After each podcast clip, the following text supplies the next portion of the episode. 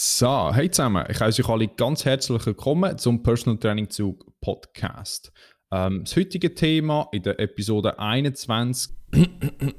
Nur eine ganz kurze Unterbrechung vom Zukunfts-Janosch zum am Gegenfarts-Janosch mitteilen, dass wenn du dir doch schon die Mühe machst, eine Episode vorzubereiten, dass doch wenigstens die Ziffern der Episode kannst richtig ablesen Es ist nämlich Episode 27 und nicht 21. Wir entschuldigen uns für die gravierenden Unannehmlichkeiten und wünschen euch weiterhin viel Spaß beim Zuhören. Zurück zum Podcast. Es geht alles um Ernährung. Das heißt, wie könnt ihr eure Ernährung ähm, im Alltag umsetzen? Was kann man anpassen? Was sollte man beachten? Und wie kann man zum Beispiel die Ernährung probieren anzupassen auf einen Lebensstil oder vor allem nachher auf einen Wettkampf? Je nachdem, was für eine Sportart das ihr macht, ist sie sehr lang, geht die mehrere Stunden, ist die sehr kurz, ist die kraftlastig, ist die ausdauerlastig und so weiter und so fort. Probieren wir euch das ganze Thema einfach ein bisschen zu vereinfachen, ein bisschen näher zu bringen und hoffentlich auch ein, ein paar Interessenten daran wecken, um euch selber mal einen Einblick in eure eigene Ernährung hineingeben, um zu sagen, was tue ich eigentlich umsetzen, was nicht, was könnte ich vielleicht ein bisschen verändern oder was mache ich vielleicht schon sehr gut. Heute wieder an meiner Seite der braunäugige, brillante und brutal getrainierte Physiotherapeut Patrick Fröller. Patrick, wie geht's? Sali Janosch. Mir geht's sehr gut, super, danke. Ähm, wir hören uns wieder mal seit längerem haben wir eine kurze, lange Pause gehabt und jetzt nach längerem Covid-Pause und mhm. kleine Unterbrechung haben wir endlich wieder mal unseren Podcast aufgenommen. Ähm, aber dass unseren Zuhörern, dass ihnen genauso gut geht wie uns, dass sie auch so fit und munter sind wie wir. Und ja, ja wie geht's bei dir? Wie läuft es bei dir in der Arbeit?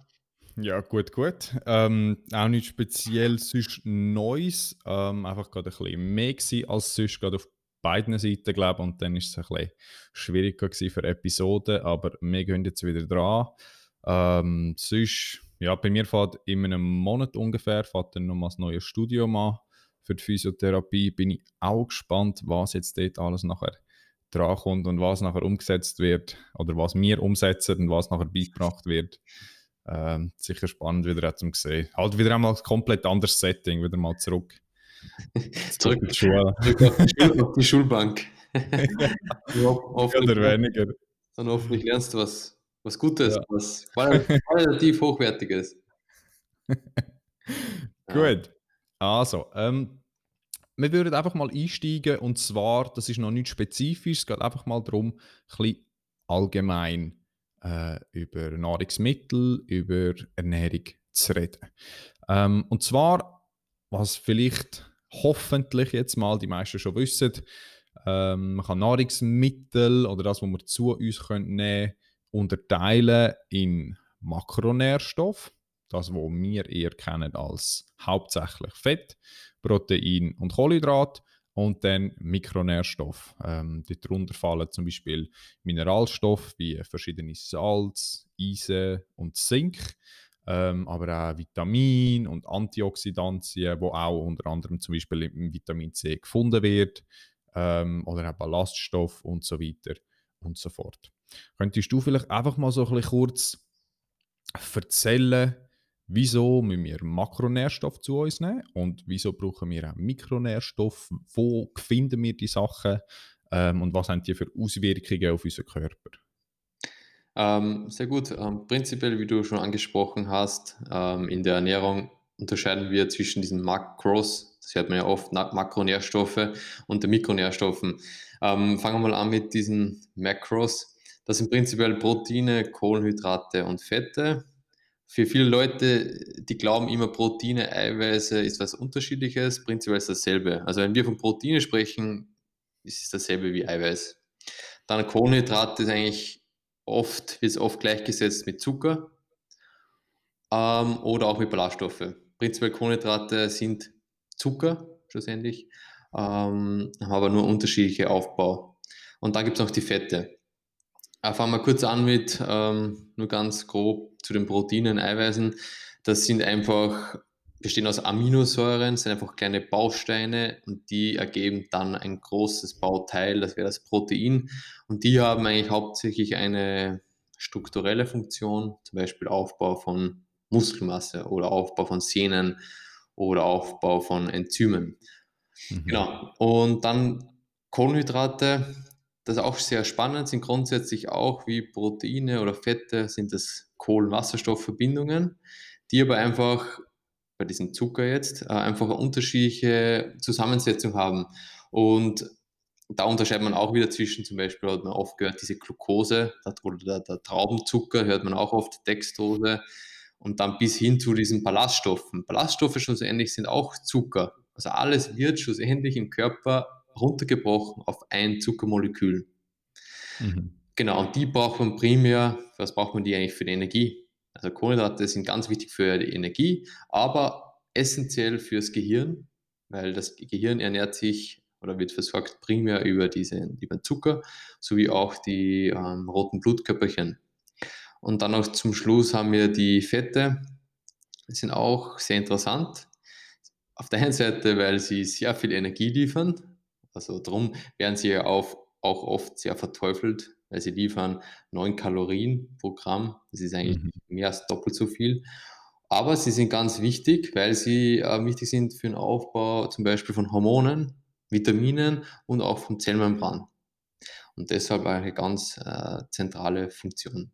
Und dann noch ganz kurz, ähm, da unterscheidet man oft noch zwischen diesen gesättigten und ungesättigten, wird oft falsch konnotiert oder falsch ähm, spezifiziert, dass man sagt, ja, das sind die schlechten, das sind die guten.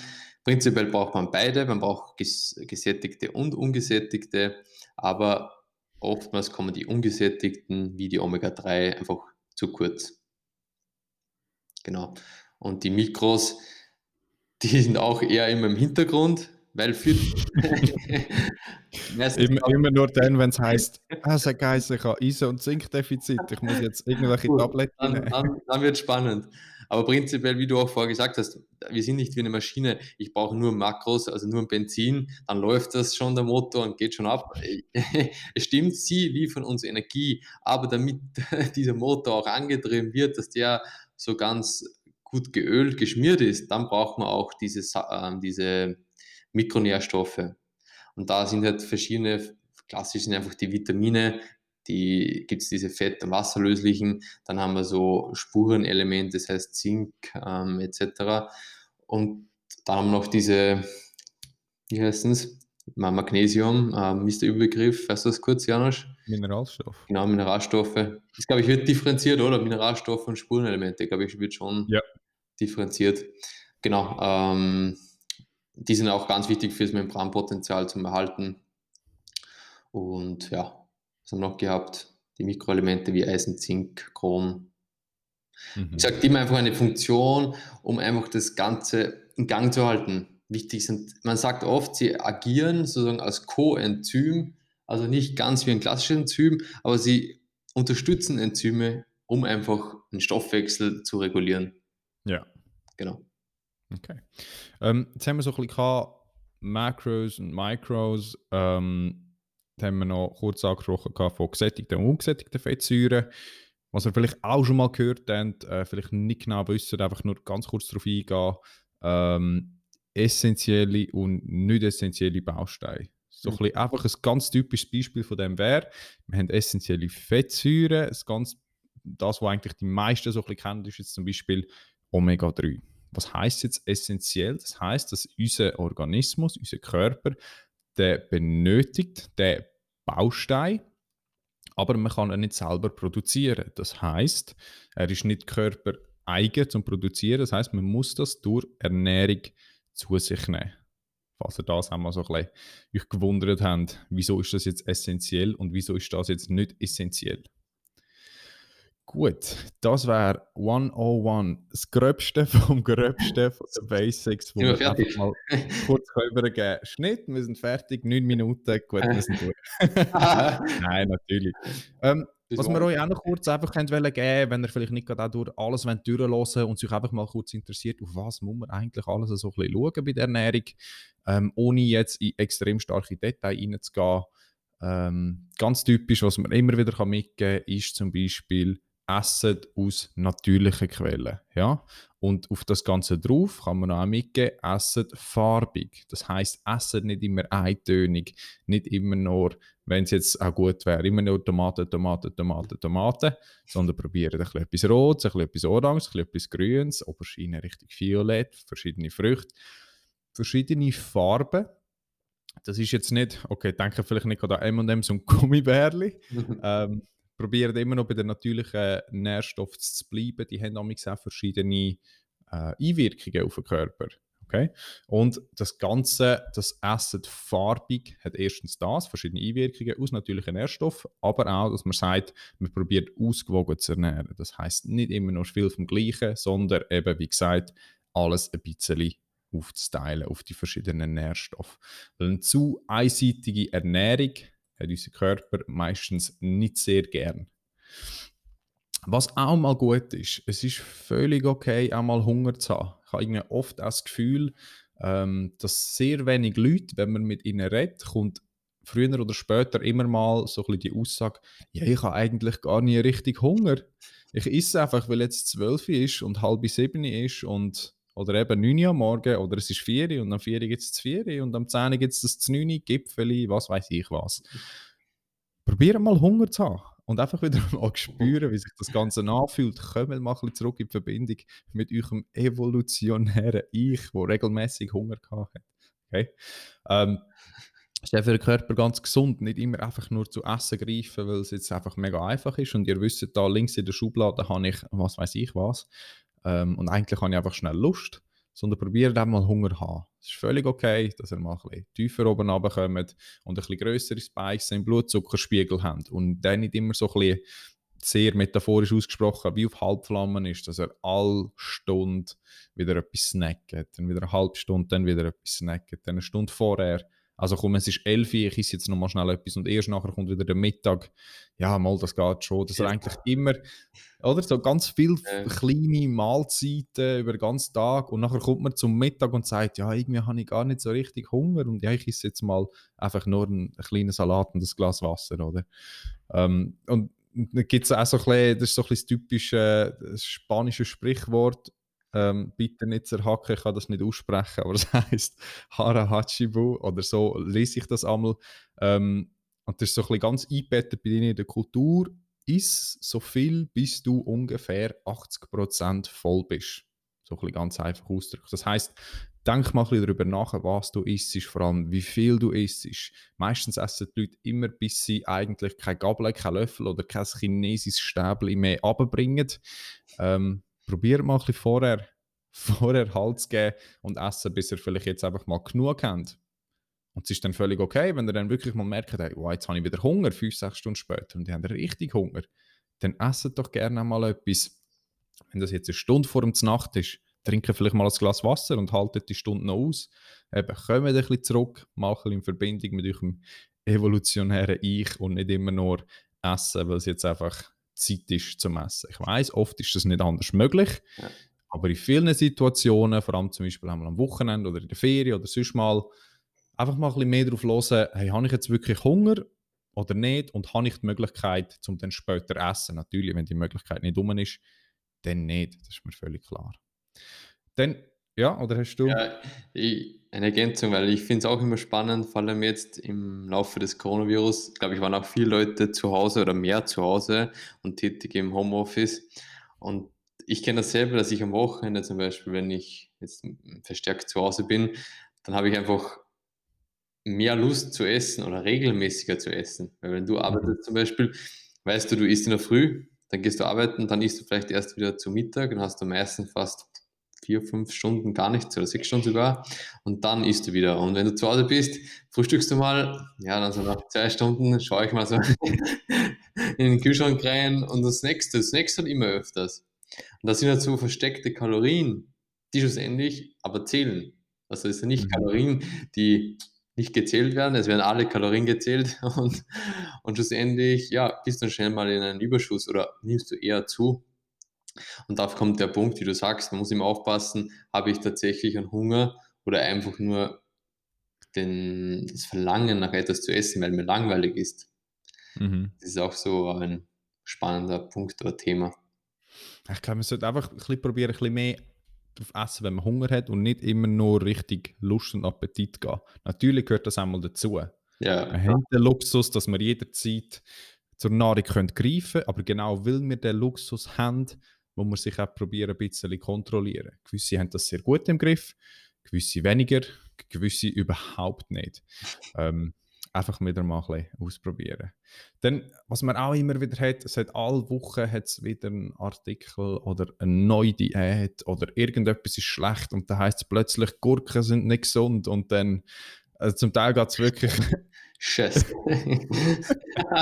geht es wirklich ins Jenseits und man kann nicht einfach sagen, dass per se ein Nährstoff ist jetzt schlecht oder der ist jetzt gut. Da kommen wir wieder zurück zum Thema von der Verhältnis und vom, vom Maß von was dass man isst.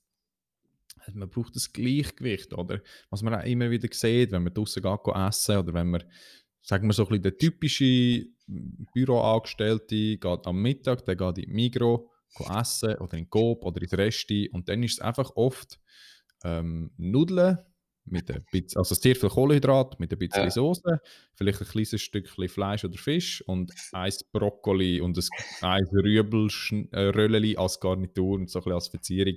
Also es ist immer sehr, also oft ist es sehr einseitig, dass Kohlenhydrat einfach überwiegt und Protein, je nachdem, auch äh, Fett ähm, und einfach auch der ganze Gemüseteil, den wir haben, mit hauptsächlich Vitaminen, der ganze Mineralstoff, die sonst noch drin haben, Ballaststoff, die treten einfach sehr kurz. Und ganz einfach gesagt, auch wenn es ein bisschen hertönt, äh, tritt das einfach nah an eine Mangelernährung.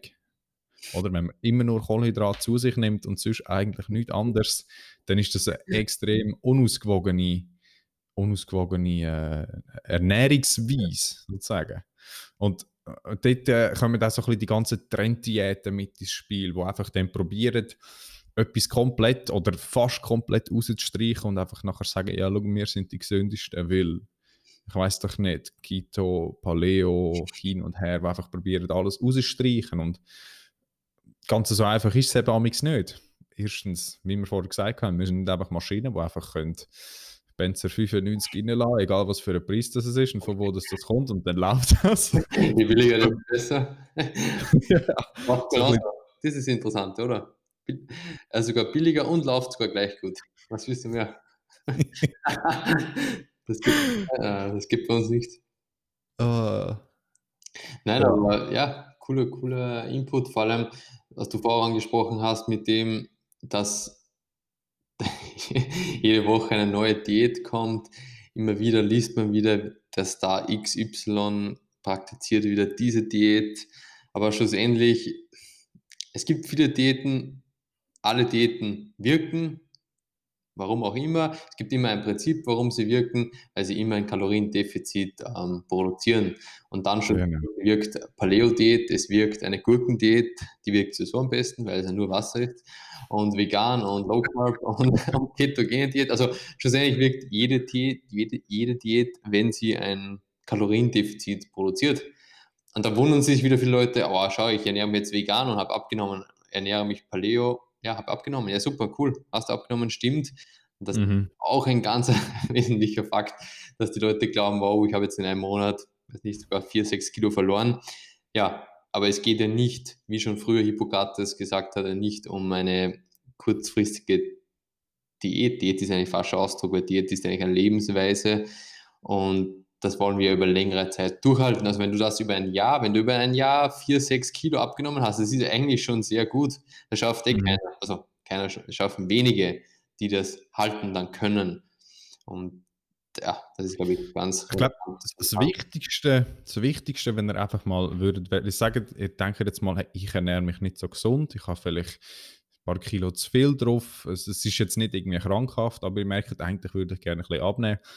Anstatt einfach sagen, ich wollte jetzt kurzfristig, wie du vorher gesagt hast, einfach viel Kilo abnehmen, damit ich das Gewicht kurz haben kann äh, nachher wieder zurück ins Normale gehen, das funktioniert nicht. Dann gehen ihr genau wieder ins Kalorien Plus oder halt in dem Zustand, wo ihr das Gewicht dann können aufrechterhalten Viel besser wäre, etwas langfristig können anzupassen. Mit so kleinen Veränderungen, Woche für Woche zum Beispiel. Sagen, diese Woche probiere ich mal das. Die Woche probiere ich mal das Cola rausstreichen und in dem Fall Wasser trinken. Die Woche probiere ich mal, anstatt nur Pasta, mache ich mal zwei Drittel Reis und der Rest ist Poulet und Gemüse. Kleine Sachen probieren anpassen und dass das irgendein dann mal, wir sind auch Gewohnheitstiere, dass das irgendein mal Woche für Woche, Monat für Monat zu dem Normalzustand gehen wird eigentlich. Das ist die einzige Möglichkeit, wo euch erlaubt, ein gewisses Gewicht, eine gewisse Lebensernährungsweise ähm, können langfristig aufrechtzuhalten und dann ist es nachher nicht mehr eine Diät oder ein, ein starkes Kaloriendefizit zum Abnehmen, sondern dann ist das einfach euer neuer Normalzustand. Also probiert kleine Schritte anzunehmen. Zum Beispiel, ich probiere jetzt mal meine Handvoll Nüssli am, am 10 Uhr am Morgen und am 4 Uhr am Nachmittag mal ein bisschen reduzieren oder mal abwechseln oder mal so etwas. Und dann probiere ich zum Beispiel vor dem Essen und zum Essen ein grosses Glas Wasser trinken. Ähm, Woche darauf probiere ich mal ein bisschen mehr aus natürlichen Quellen zu essen und langsam probieren, das draufnehmen und nicht einfach euer System komplett abfahren und nur noch Grab-free mit Pfeffer essen oder ich weiß auch nicht. So Crash-Diäten, das ist glaube ich cool, glaube ich, hast du glaube ich mir letzte Woche angesprochen oder eine Kollegin von uns, die hat gesagt, dass jetzt in letzter Zeit immer mehr Patienten oder Kunden kommen, die einfach keine Energie mehr haben oder diese, die während der Therapie fast zusammenfallen, kollabieren, weil sie einfach ja, nichts gegessen haben. Und das ist genau der Punkt, das ist eine klassische Crash-Diät. Viele Leute wollen immer von 0 auf 100 oder im Training von 0 auf 100. Das gibt es nicht, mhm. geht auch nicht. Kurzfristig ja, aber nicht langfristig. Und dann irgendwann, puff, brichst du ein. Das ist typisch. Wenn du Sport machen willst, dann kannst du dich nicht so ernähren. Auch auch für deine Arbeit. Das geht nicht. Du musst dich ernähren, du musst auch was Richtiges essen. Du kannst nicht nichts essen. Mhm. Das ist, aber das ist auch so ein bisschen typisch im Sport auch. ähm, wenn Leute, wenn, ja, ich würde gerne meine Ausdauer verbessern, ich gehe eigentlich ähm, gerne joggen. Okay, was ist denn das Problem? Ja, nach vier Minuten muss ich laufen, was mir zu schnell ist, was mir zu streng ist hast du mal probiert, ein bisschen langsamer zu joggen und vielleicht nicht fünfmal in der Woche, sondern zweimal in der Woche zu gehen und schauen, wie das geht? Ja, aber wenn ich so langsam jogge, dann, dann geht das nicht. Dann, dann mache ich keinen Sport. Und das sind einfach immer wieder die Sachen, dass, wie du gesagt hast, dass das Schwarz-Weiß, es ist entweder alles oder gar nichts. Eben zum Beispiel wie bei diesen Extremdiäten oder bei, ich, ich mache jetzt nur noch Fitness und, und fünf, sechs Mal in der Woche nur das das kann man machen, aber nicht von 0 auf 100, nicht vom einen Tag oder von der einen Woche auf die nächste. Und das ist oft das Problem, wieso die Leute oft dem scheitern. Oder Leute, die schon 100 Mal probiert haben, abzunehmen, aber nie langfristig probiert haben, äh, ihre, ihre Bewegung im Alltag ein bisschen zu erhöhen, zu verändern, so dass sie es können umsetzen können, ohne dass sie nachher vier Wochen nicht können laufen können, weil sie so Muskelkater haben oder es einfach nicht umsetzbar war. Genau das Gleiche mit der Ernährung. Wenn jetzt nur noch Poulet und Fenkel ist, ist ich bezweifle, dass das lange wirst können aushalten mhm. Und es ist ja völlig okay, mal etwas Süßes zu essen. Ja. Das kommt da nicht gerade irgendwie metabolische Teufel und schießt euch zusammen und sagt, ja, ja, jetzt, jetzt. also, ah. Ja, und darum sage ich immer, in meinem Buch habe ich das auch mal reingeschrieben, dass die Diät soll sich an dieser 3P-Regel orientieren, also so klassisch nach diesen keep it um, stupid simple. Das heißt, sie soll praktisch sein, Diät, weil du kannst dich glutenfrei ernähren, du kannst dich vegan ernähren, aber praktisch bedeutet dann nicht, dass du dann alleine Mittag essen musst, weil du ja das nicht essen kannst. Das, man, das ist zum Beispiel nicht praktisch. Es muss auch passend sein, also es muss an deine ähm, Bedürfnisse auch an die Kultur, an die Werte, mhm. Gewohnheiten auch maßgeschneidert sein, weil in Italien und Österreich und in Schweiz ist es auch nochmal anders. Und dann drittes P ist bei mir halt proteinhaltig. Also jede Diät sollte, und was du auch vorangesprochen hast, die meisten Diäten leider haben einen Überschuss an Kohlenhydrate und einen Mangel an Proteine. Und da ist ganz wichtig, auch mehr Protein oder vor allem zielgerichtet bei jeder Mahlzeit Proteine zuzuführen. Qualitativ hochwertiges Protein, weil es einfach sättigt, und auch ganz wichtig ist, um ähm, die aktive Körpermasse, Muskelmasse zu erhalten, die wiederum einen positiven Effekt hat auf den Stoffwechsel. Und das sind halt, finde ich, die drei Ps, die immer in einer Diät relevant sind. Also schlussendlich, egal was für Diät, es soll passend sein, praktisch und auch mhm. proteinlastig äh, und das über eine längere Zeit äh, umgesetzt. Mhm. Ich glaube, das war gerade so ein guter Segway gewesen, so, ähm, dass man einfach mal in, Richtung, äh, in die Richtung geht von, wie sollte man sich jetzt ernähren, wenn man viel Sport macht oder verschiedene Sport, was sollte man dabei beachten und hin und her. Ähm, sind wir gerade so ein bisschen beim Thema Proteine gewesen, was man immer wieder sieht, ähm, oder was ich sehr gut finde, ist so ein bisschen ähm, so ein bisschen die Herangehensweise, zum Beispiel auch so ein bisschen vom Jökendrip, wenn er es einfach ganz easy probiert zu erklären, nach dem Training ist Refuel, das heißt, das sind hauptsächlich Kohlenhydrat, Rebuild, ein Proteinanteil, Rehydrate, also Wasser, Elektrolyte, Mineralstoff, so ein bisschen Salzwert und Wasserwert ähm, wieder aufzubauen. Ja. Jetzt bei den Proteinen, was man immer und immer und immer wieder sieht, es ist viel besser, weil du gesagt hast, dass man Proteine soll probieren über den ganzen Tag zu verteilen. Das ist jetzt nicht nur für Sportler und für, für Leute, die im Fitness viel Krafttraining machen oder Muskelaufbau anstachen. Das ist allgemein für Sportler. Auch ein Ausdauersportler braucht Protein. An dem, an dem sein Körper ähm, wird in dem Sinn leicht abgebrochen, wenn er ein Training macht. Oder? Er muss sich können generieren und das ist nicht nur für Kraftsportler oder einen, der jetzt einfach einen riesen Bizeps will aufbauen, ja, die brauchen Protein. Nein, auch das. Und auch zum Beispiel auch im Alter.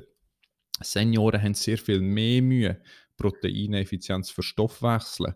Und oft sieht man gleich, dass sie immer und immer und immer weniger Protein essen. Aber bisschen zu erhöhen. Ich sage nicht, dass er vier Bulle am Tag essen aber das einfach regelmäßig mit bei jeder Mahlzeit oder bei zwei von drei Mahlzeiten ein bisschen dabei zu haben, ist sicher ein wichtiger Nachteil.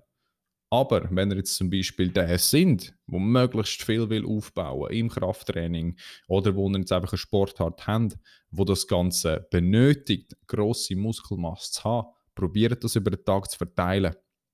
Es ist viel gescheiter, wenn ihr dreimal am Tag etwa sagen wir, 35 Gramm äh, Protein zu euch nehmt, anstatt sagen wir, am Morgen gar nichts, am Mittag vielleicht irgendwie 20 Gramm und dann am Abend probiert ihr 80 oder 90 Gramm zu euch zu nehmen. Es hat immer eine gewisse Menge, die der Körper kann aufnehmen kann. Ganz einfach gesagt, im Schnitt eine Durchschnittsperson, ich glaube so von 30 bis 35 Gramm für einen Normalo ist gut aufnehmbar, ohne dass er jetzt einfach den Rest nicht könnt verwerten könnte. Jemand, der jetzt äh, sehr viel Kraftsport macht und das auch schon seit längerem macht, der kann einmal mehr zu sich nehmen, ohne dass das jetzt einfach in Anführungszeichen so ein bisschen weggerührte Nährstoffe sind, die er zu euch genommen habt, weil ihr die einfach nicht könnt verwerten könnt. Aber einfach 80 Gramm Protein zu euch, nur weil ihr jetzt denkt, jetzt bekommt ihr einen fetten Bizeps, das bringt euch genau gar nichts dann tun ihr das lieber über die drei Tage auf verteilen. Es braucht auch so ein eine gewisse Menge an Protein, ähm, dass so ein bisschen der, äh, wie sagt man dem, die Grenze, so der, der Threshold erreicht wird, dass wir auch überhaupt eine Proteinsynthese, dass die, dass die folgt, oder? Dass die nachher passiert. Genau, ähm, weil es ist, ich glaube, die, die Physiologie dahinter, ganz kurz erklärt, ist einfach, weil diese es gibt eine Muskelproteinsynthese, also eine Synthese der Aufbau und dann gibt es einen Abbau, so dieser Breakdown. Und das ist immer so eine Oszillation, also immer so eine Welle über den Tag. Und zum Beispiel über die Ernährung, aber auch über Krafttraining kann man das stimulieren. Und das heißt, kann man sich ganz logisch vorstellen, zum Beispiel um 8 Uhr esse ich was, proteinhaltiges, wupp, es geht hoch, ich habe eine grüne Fläche, je größer die Fläche ist, desto besser. Dann fällt das wieder, weil ja das die Proteine aufgenommen werden. Dann habe ich zum Beispiel so gegen, sagen wir mal, 11 Uhr eine rote Zone wieder, also es kommt ein Breakdown, es wird wieder abgebaut und dann esse ich wieder was, wird wieder aufgebaut. Und das ist das Prinzip, man sagt, laut Physiologie, alle drei, vier Stunden oder auch wenn man mehr gegessen hat, vier, fünf Stunden, sollte man wieder Proteine zuführen. Also es hat auch einen Grund, warum man das macht. Und dann hat man meistens so drei, vier Mahlzeiten, so 20, 30 Gramm Proteine, hat man immer diese Schwelle überschritten und den Peak sozusagen erreicht. Und dann geht man eigentlich schlafen und dann weiß man auch, dass dann auch Sinn macht, vor dem Schlafen so ein Pre-Sleep-Protein zuzuführen, weil ja der Schlaf per se auch eine sehr lange Phase ist, je nachdem, wie lange man schläft heutzutage drei Stunden, vier Stunden, dann ist es eigentlich gar nicht so, da kann man sogar mehr Mahlzeiten essen. Oder oder cool ist auch früher immer die Bodybuilder, die dann wirklich, die sind immer mit, mitten in der Nacht aufgestanden um, um zwei in der Früh und haben sich noch einen Proteinshake reingezogen, damit sie halt alle drei Stunden diesen mhm. Protein-Peak ähm, erhalten können. Aber prinzipiell macht es Sinn, vor dem Schlafengehen noch eine größere Mahlzeit zuzuführen, um halt diese lange katabole Phase, wo was abgebaut wird, ähm, bisschen kompensieren zu kompensieren können zu können. Mhm. Genau. Und das ist die Physiologie dahinter. Ja, ich glaube, das Wichtigste, so ein Take-Home-Message für euch, für den Proteinkonsum, ob ihr jetzt Sportler sind oder nicht, probiert ein bisschen euren Proteingehalt, den ihr zu euch nehmt, falls ihr die Möglichkeit habt, eher ein bisschen über den Tag zu verteilen, anstatt einfach nur jetzt zum Nacht eine mega grosse Menge Protein zu euch zu nehmen, weil ihr denkt, ja, ich kann das ja dann ein bisschen kompensieren vom, vom Rest des Tages. Das ist, glaube ich, so ein bisschen das Wichtigste. Und natürlich nachher kann man das Ganze auch sehr effizient machen, wenn es wirklich so um ein bisschen den Zippy-Top vom Kraftsport geht, um eine maximale ähm, Muskelproteinsynthese zu haben, Muskelaufbau zu haben, kann man dann auch mal probieren, eben zum Beispiel nach dem Nacht, dann nochmal vor dem Schlafen gehen, ein bisschen Protein zu sich zu nehmen. Ist das Muss? Ist das ein Müssen? Nein. Vor allem für den Normalo nicht. Aber da geht es wirklich mehr so ein bisschen um die letzten paar Prozent, falls ihr die wollt, könnt rausholen. Äh, das ist eigentlich sehr gut erforscht, dass man kann probieren über die Nacht oder vor dem Schlafen noch mal etwas zu euch zu nehmen. Vielleicht jetzt nicht gerade ein Kilo Steak noch reintatschen, wieder. kommt wieder aufs gleiche Prinzip raus. Aber Gut, hier haben wir ähm, noch kurz, haben wir einen Wert auch angesprochen, was so ein Orientierungswert wäre? Von der Menge? Ja, sollen wir das auch kurz? Mhm. Also ich, also ich würde sagen, also jetzt ein grober Wert sagt man, schon, sollte schon um die 1,6-fache sein vom Körpergewicht pro Tag. Und das ist ja ganz easy, wenn du sagst, bei 80 Kilo bist du so bei ein bisschen mehr als 120, 130 Gramm Eiweiß pro Tag. Das aufgeteilt auf drei Mahlzeiten, vier, dann bist du so zwischen 30, 40 Gramm Protein pro Mahlzeit. Mhm. Ich habe, jetzt, ich habe fast ein bisschen das Gefühl, aber dass das eher äh, richtig ein, ein, Sportler ist, der eigentlich schon relativ viel trainiert oder vielleicht ein bisschen mehr im Kraftsport ist. Ich glaube, für viele ist das schon, schon eher ein bisschen auf der schwereren Seite zum Umsetzen. Ich habe gesagt, was schon mal okay oder was gut wäre, ähm, und würde, glaube für viele auch schon lange, die vielleicht nicht so regelmäßig Sport machen oder einfach, einfach nur für den Ernährungsanteil Tag zu Tag, glaube, wenn ihr pro Mahlzeit 30 Gramm könnt zu euch nehmen natürlich plus minus, je nach Körpergewicht, ähm, sind ich glaube schon mal nicht schlecht. Dann kommst du selbe. Oder? Dann bist du auf selbe. Bei drei Mahlzeiten bist du auf 90, bei vier auf 120 bist du eigentlich ja. dann eh in diesem ja. Range 1,2, 1,6. Genau. Das Problem ist ja, dass die WHO empfiehlt ja 0,8 Gramm. Das, das ist eindeutig zu wenig. Aber meinst du, also ist es jetzt zu wenig für einen Normalo? Ja, ja. Oder auf zu wenig für einen Sportler? Ja, für Sportler sowieso, aber auch für Normale weiß man. Und gerade bei älteren Leuten ist 0,8, die ernähren sich alle nicht mal 0,8 und das, ist, scheint viel zu wenig zu sein. Okay. Ja. Ähm, gut. Ähm, Thema Protein können wir, glaube ich, mal so ein bisschen weitergehen. Ähm, wir können auch immer wieder darauf zurückkommen, falls sonst noch etwas äh, darauf reinkommt. Ah, genau, ich habe gerade vorhin noch einen Gedanken gehabt. Und zwar, ähm, wenn jetzt jemand vegan ist oder Vegetarier, ähm, ihr könnt und es hat auch Möglichkeiten, gute Möglichkeiten zum Protein zu sich zu nehmen. Was aber sehr wichtig ist, was man unbedingt muss beachten ist, zum in einer veganen Ernährungsweise die Menge an Protein können zu sich zu nehmen oder regelmäßig können zu sich zu nehmen, ähm, dann wird generell der Kalorienanteil auch relativ hoch, weil die Möglichkeiten oder die Variationen an leanem Protein ähm, in, einer veganen, in einer veganen Ernährungsweise sind oft mit einer höheren äh, Kalorienmenge in Verbindung gebracht. So ein das typische Beispiel ähm, auch mit, mit Nüssen und so weiter und so fort. Das heißt, wenn ihr vegan sind und mal so ein bisschen euren, euren Proteinkonsum genauer anschauen, bitte auch immer damit beachten, vor allem wenn das Ziel Gewichtsverlust ist, wo ihr das Kaloriendefizit braucht, dann macht ihr dann tun ihr es euch eher erschweren, wenn ihr probiert, den Proteingehalt möglichst hoch aufzuspalten oder extra noch Protein oben drauf zu tun, wenn das auf Kosten kommt von nochmal äh, äh, äh, einiges stärkere ähm, oder einiges größere Menge an Kalorien.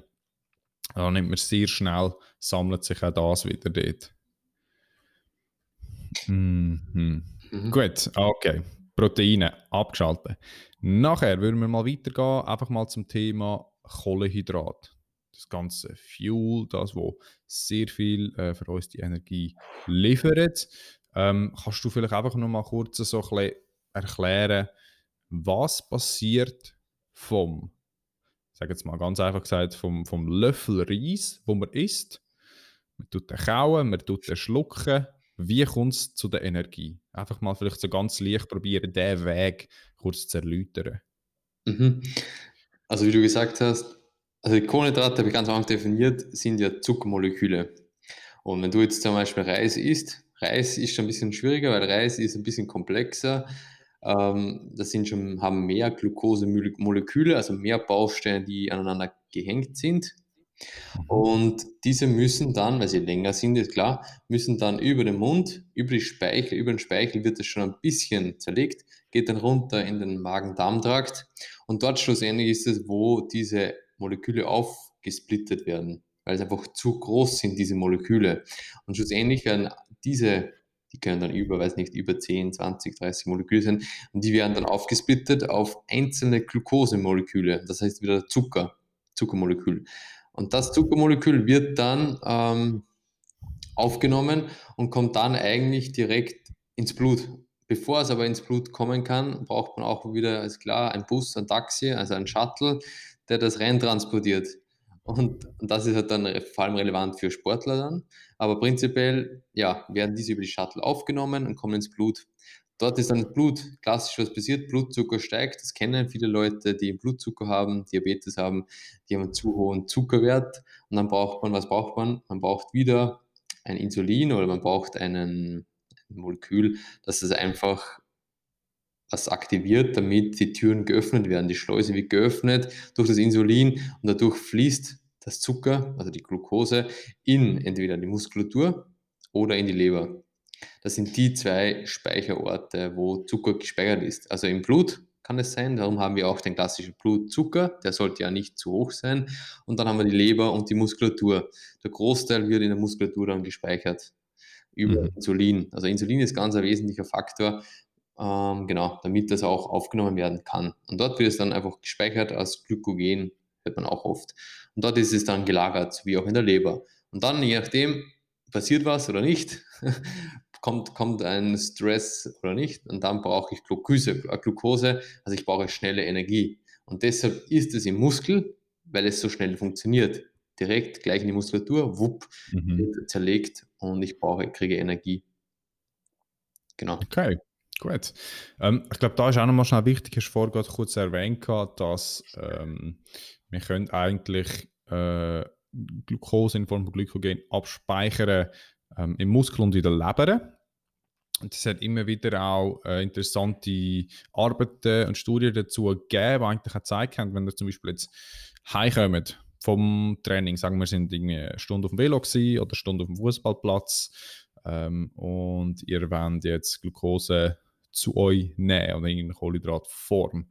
Ähm, ihr könnt, es ist effizienter fast für den Körper, um das können abspeichern, wenn ihr eine Mischung macht von Glucose und Fructose anstatt nur Glucose. Das heißt, probiert einmal Früchte dazu zu nehmen in die Ernährung ähm, nach dem Training, nach einer Trainingseinheit oder nach einem Wettkampf. Weil mit der Fructose, wenn ihr den habt, könnt ihr den, den ähm, Zuckerspiegel oder die Zuckermenge in der Leber besser wieder auffüllen mit der Fructose in Kombination von der Glucose als nur mit der Glucose. Das ist sicher ein interessanter Punkt für Sportler. Was soll ich mitnehmen, um nach dem Training essen? Vielleicht probieren mal beides zu nehmen. Ein glukosehaltiges Getränk oder etwas zum Essen, aber auch mal probieren Frucht und mal schauen, vielleicht, was habt ihr gern, was vertragen ihr gut und mal das können ausprobieren. Oder ist auch so ein bisschen der, der Klassiker mit dem äh, Train Low am Morgen, wo man sagt, ja, man probiert mit möglichst wenig ähm, oder man hat kein Kohlenhydrat vor dem Training mehr gegessen. Das letzte Mal, wo man Kohlenhydrat gegessen hat, ist zum Nachtessen und dann hat man geschlafen und dann geht man trainieren und dann wird oft angenommen, dass man äh, gar keine Glucose mehr ab oder Glykogen mehr abgespeichert hat. Ähm, das ist nicht so. Es hat immer noch sehr, sehr viel abgespeichert ähm, im Muskel. Was man aber gemacht hat, ist, ähm, man hat die Leber von der Glucose oder eben vom Glykogen. Ähm, dort ist hauptsächlich das, was passiert, wenn man sagt, man tut mit wenig äh, Zucker, mit wenig Kohlenhydratreserven trainieren. Das ist eigentlich das, was der Hauptunterschied macht. Also wenn ihr einisch über die Nacht kein Kohlenhydrat mehr essen und könnt trainieren, weil ihr am Morgen kein Morgen gehabt habt, heisst das nicht, dass ihr ohne Glucose ähm, könnt Sport machen. Euer Körper hat immer noch die Möglichkeit, das Ganze zu verwerten und zwar aus dem Speicher von den Muskeln, wo sowieso der viel größere Anteil, ähm, Anteil an, an Glucose abgespeichert haben. Das, ähm, darf ich noch kurz? Ähm, ja. Da ist oft, zeigen auch Studien spannenderweise, dass so klassisch eine Schokomilch, hast du wahrscheinlich auch gehört, ein Glas Schokomilch ein perfektes Recovery-Getränk ist. Weil du hast einfach in diesen Schokomilch hast du eigentlich alles drinnen. Du hast Zucker, du hast trotzdem auch hochwertiges Protein, dann hast du auch nochmal so ähm, Tryptophan, die alle halt die Regeneration sehr gut ähm, begünstigen. Und Flüssigkeit. Ja, und Flüssigkeit, stimmt. Und auch Natrium etc. Und deshalb, was du vorhin angesprochen hast, Kombination aus Glucose und Fructose. Und darum sagt man oft, es ist wichtig nach dem Training hoher glykämischer Index. Können wir gleich auch auf das zu sprechen kommen. Mhm. Und das wäre dann zum Beispiel, weil du hast vorher Glucose angesprochen, was wäre Glucose? Das wäre zum Beispiel klassisch wäre jetzt äh, Maltodextrin, das ist auch ein Pulver, kann man kaufen. Oder einfach klassisch wäre weißer Reis, ähm, Baguette, Kartoffelpüree, Cornflakes, das sind alles Sachen, die haben sehr einen hohen glykämischen Index. Ähm, das heißt, die gehen sofort, also sehr schnell ins Blut und erhöhen sofort den Blutzuckerspiegel. Und das willst du eigentlich im Sport weil du willst, dass das so schnell wie möglich reinkommt, wupp, es piekt und dann wird es gleich aufgenommen in die Muskulatur. Und dann noch in Kombination mit Fructose, das wären zum Beispiel Ananas, Bananen, Apfel. Also darum, Banane ist einfach schlechthin ein perfektes Recovery-Lebensmittel. Ähm, also Bananen sind wirklich perfekt. Und ja, das in Kombination hast du eigentlich eine perfekte Mahlzeit. Genau, für vor allem unmittelbares, für unmittelbar nach dem mhm. Training, also als Workout, Post-Workout äh, Lebensmittel. Genau. Ich glaube auch, dass äh, einfach auf den glykämischen Index nochmal kurz sein, also eben du hast schon gesagt, einfach damit ihr sich nochmal kurz vorstellen könnt, der, der glykämische Index ähm, kann man an kohlenhydrathaltigen Nahrungsmitteln geben oder einteilen in dieser Skala. Und die Skala ist eigentlich das nachher, wo zeigt, wie fest die Kohlenhydrate, die in dem Nahrungsmittel innen sind, wie fest und wie schnell sie den Blutzuckerwert beeinflussen. Und eben, wie du gesagt hast, so ein, ein extremer Unterschied ist jetzt zum Beispiel, stellt euch mal ein weißes Zopfbrötchen vor mit ein bisschen Honig. Ähm, das ist jetzt, hat einen sehr hohen glykämischen Index weil das sind sehr einfache Kohlenhydrate und die können sehr leicht vom Körper aufgenommen werden, auch sehr schnell. Und so ein das extreme Gegenteil wäre jetzt zum Beispiel, sage jetzt mal, Haferflocken oder. Ja, Erdnüsse, genau. So ein bisschen in dem Teil. Ähm, weil der Blutzuckerwert einfach viel weniger schnell äh, beeinflusst.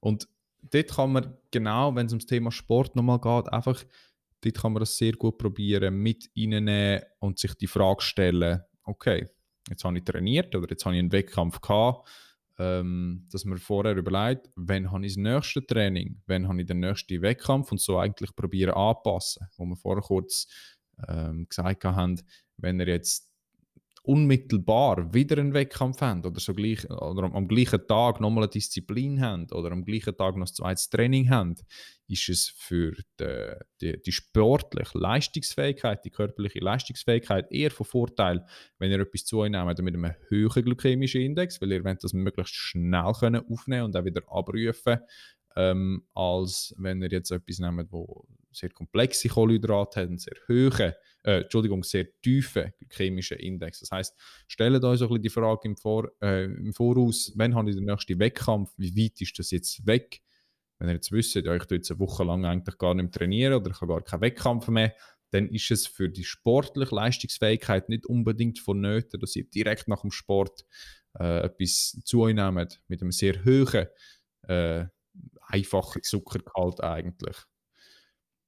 Genau, weil ich glaube, das ist auch wie du gesagt hast, wenn du weißt, du hast wie die meisten ähm, Sportler oder die jetzt nicht so Leistungssport betreiben, ähm, die erst wieder ein Training haben in zwei, drei Tagen, dann weiß man auch, dass das wenig Relevanz hat, ob ich jetzt unmittelbar direkt hohe glykämische Indexprodukte zuführe. Schlussendlich ist wichtig, du brauchst Kohlenhydrate, das ist wichtig. also es, ist, es bringt dir nichts, nichts zu essen. Im Gegenteil, deine Performance, alles wird einfach schlechter, dein Schlaf, alles. Für das brauchst du Kohlenhydrate. Und daher bitte verzehre ein bisschen Kohlenhydrate. ja, ist leider so. Also heutzutage muss man wirklich das klar nochmal betonen, dass es wichtig ist, Kohlenhydrate zuzuführen. Und aber prinzipiell glaube ich, eine gute Mahlzeit wäre zum Beispiel, ähm, ein Klassiker wäre, nach ein, zwei Stunden kommst du nach Hause, nach der Dusche, äh, trinkst du mal was, vielleicht eventuell ein bisschen Salz, wenn du mehr geschwitzt hast, und dann isst du entweder Reis, Kartoffel und das kombiniert mit einer Proteinquelle, wäre zum Beispiel Poulet oder Fisch. Und, dann noch vorm Schlafen gehen, ja zum Beispiel, weiß nicht, Topfen mit Heidelbeeren oder, also Quark wäre das, Topfen ist Quark oder Cottage Und das kombiniert mit Beeren oder Cornflakes. Und perfekt, oder Haferflocken. Dann hast du eigentlich eine gute, gute Ernährung noch vor dem Schlafen gehen nach dem Sport. Mhm. Und eben auch dort probieren, dass er gleich auch, wie wir gesagt haben, nicht nur Glucose in dieser Form, also in der einfachen Form haben, auch mit Früchten und nehmen dann Gemüse dazu. Ich muss jetzt sagen, Gemüse ist in erster Form nicht gerade das, wo wenn ihr jetzt die Tomaten gegessen habt oder nicht, möglichst hart könnt Leistung abrufen. Aber wie gesagt, ähm, der, der höhere Vitamin-, Mineralstoffanteil, Ballaststoffanteil, die sind viel mehr zum Beispiel in der Regulierung vom, vom Immunsystem tätig. Von der, wie könnt ihr, oder vom Gastrointestinaltrakt, wie könnt ihr etwas verwerten, wie ist eure Verdauung, wie ist euer Stuhlgang und so weiter und so fort. Ähm, aber einfach mal ein probieren, eure Sportart das Ganze anzupassen und ein bisschen im Voraus überlegen, was brauche ich jetzt und was ist jetzt nicht unbedingt nötig. Ähm, ich glaube, so ein bisschen zum letzten Teil, du hast es vorher noch kurz angesprochen, das Ganze mit dem Schwitzen und dem Trinken. Äh, Rehydrate. Wir müssen wieder Flüssigkeit zu uns nehmen. Das ist, glaube ich, nochmal so ein bisschen neben dem Protein und dem Kohlenhydrat, äh, grob gesagt, auch einer von den drei wichtigsten Bestandteilen von der Ernährung äh, nach dem Training, wo man muss zu sich nehmen oder natürlich auch während dem Training, je nachdem wie lang, äh, wie lang die Einheit ist. Generell ist es einfach wichtig, nach dem Training, während dem Training Wasser zu uns zu nehmen. Jetzt aber nicht nur Wasser, was ihr auch machen könnt ja, die ganzen isotonischen Getränke, ich weiß nicht, es gibt ja jenste Varianten von Sportgetränken und hin und her. Ähm, dort aber auch sehr oft sind sie äh, stark auf, auf Zucker basiert und eben, wie gesagt, je nachdem, in welcher Sportart ihr seid, ist das ja gut. Ähm, was wir zum Beispiel auch machen, oder wenn ihr auf eine längere Einheit geht und einfach Wasser und zum Beispiel einfach Mineralstoff, Elektrolyte zu euch nehmen, ohne dass es jetzt sehr zuckerhaltig ist, ist ähm, Salz noch mit diesem Wasser rein zu tun. Und jetzt vielleicht nicht einfach nur Kochsalz oben rein tun, sondern ihr könnt eigentlich probieren, wie so ein bisschen Sohle vorzubereiten, wo ihr so einen Mineralkristall Salz könnt im Wasser auflösen ähm, der Wasserkübel, das Glas oder wo auch immer ihr das rein Also ihr bekommt das in jeder Apotheke, die meisten kennen das vielleicht so ein bisschen unter dem unter diesen pinkigen grossen Salzkristall, könnt ihr auflösen. Mhm. Das Wasser erreicht dann irgendeine äh, die Salzsättigung was sind das, glaube ich, 25 Prozent? Ich weiß gar nicht. Ich weiß gerade nicht mehr. Also, es erreicht dann einfach die maximale Salzsättigung vom Wasser und dann könnt ihr einfach zwei Esslöffel mit in eure Wasserflasche rein tun. Wenn ihr wollt, könnt ihr noch Zitronen reinquetschen. Man muss sich ein bisschen daran gewöhnen am Anfang. Aber es ist sehr gut, vor allem für Leute, die extrem fest schwitzen oder sehr, sehr stark schwitzen. Die müssen die Flüssigkeit unbedingt wieder ähm, zu sich nehmen. Und das, mit dem Wasser haben wir erstens einfach die Flüssigkeit, die ihr zu euch nehmt, aber mit den Elektrolyten, mit dem Mineralstoff, mit dem Salz ähm, kann man besser Flüssigkeit zu sich nehmen. Ähm, ganz einfach gesagt, dass das Salz bindet Wasser. Punkt. Und es erleichtert es einfach, Flüssigkeit oder einfach vereinfacht Flüssigkeit ähm, im Körper wieder aufzunehmen. Und dort könnt ihr auch noch mal ein bisschen effizienter mit dem Ganzen arbeiten. Oder was meinst du? Das ist, glaube ich, auch der Punkt, glaube ich, ist das nicht mit dem mit der Osmolarität, glaube ich, das ist ein, ein, ein, schwieriger Begriff, aber das ist der Grund, warum dann viele Leute die trinken und dann gehen sie sofort wieder aufs Klo und gehen gleich direkt raus oder sie bekommen Magenprobleme, weil einfach dieser, diese Osmolarität, der Druck nicht passt. Und da hilft, wie du gesagt mhm. hast, ähm, die Zufuhr von Natrium, also Salz, um das besser aufzunehmen. Ähm, ja, und äh, ich glaube auch in Bezug auf Krämpfe, also ich habe jetzt auch in letzter Zeit öfters Krämpfe, aber da hilft extrem gut äh, Salz. Also man braucht es nicht schon wieder irgendwie verkomplizieren. Ein bisschen Salz ins Getränk geben, ins Wasser und zack, meistens ähm, haben die Leute keine Probleme mehr. Mhm. Aber ich glaube, heutzutage haben wir kaum ein Problem, dass die Leute zu wenig Salz zuführen. also. Ja. Ich glaube, das ist einfach generell im Sport äh, mehr für Leute, die wo, wo einfach mal eine andere Variante wollen, vielleicht eine weniger zuckerhaltige Variante ja. im Getränk, in, äh, wo auch regelmäßig Sport machen oder wo längere, in, äh, längere Einheiten machen und so weiter und so fort. Ähm, ich, so wie genau. drei Stunden heute gelaufen. ja, genau. ohne, ohne, ohne Flüssigkeitszufuhr. Optimal. Optimale Trainingsvorbereitung, Patrick jeden Wasserbrunnen. Optimal. Ähm, wenn wir schon, ich glaube, zum Abschließen, was man auch noch mit auf den Weg geben kann, ist, wenn ihr jetzt im Training in, äh, mal eine Lösung äh, gefunden habt ähm, und dann mal so ein bisschen Wettkampfsituationen übt, Tönt das bitte nicht nur trainingsspezifisch her mit den Intensitäten machen, sagen wir zum Beispiel. An, den Wettkampf laufe ich mit den Intensitäten, also übe ich das jetzt mal oder du mich darauf vorbereiten, je nachdem, in welcher Trainingsphase das ihr sind. Macht das Ganze auch mit der Ernährung. Nicht nur eure Muskeln, eure Körper, Knochen, das kardiorespiratorische System ist sehr, sehr anpassungsfähig, sondern auch euer Gastrointestinaltrakt. Ihr könnt das üben. Wenn ihr wisst, ja, ich habe das amigs mal so ein bisschen probiert oder ich probiere jetzt mal für den Wettkampf, der Kollege hat mir letztes Mal so super gute Riegel gegeben und er findet die mega gut und dann habe ich das probiert und nachher bin ich vier Stunden auf dem WC gesessen, weil ich es einfach nicht vertreibt habe im drei Stunden Lauf oder was weiß ich was. Tönt das üben.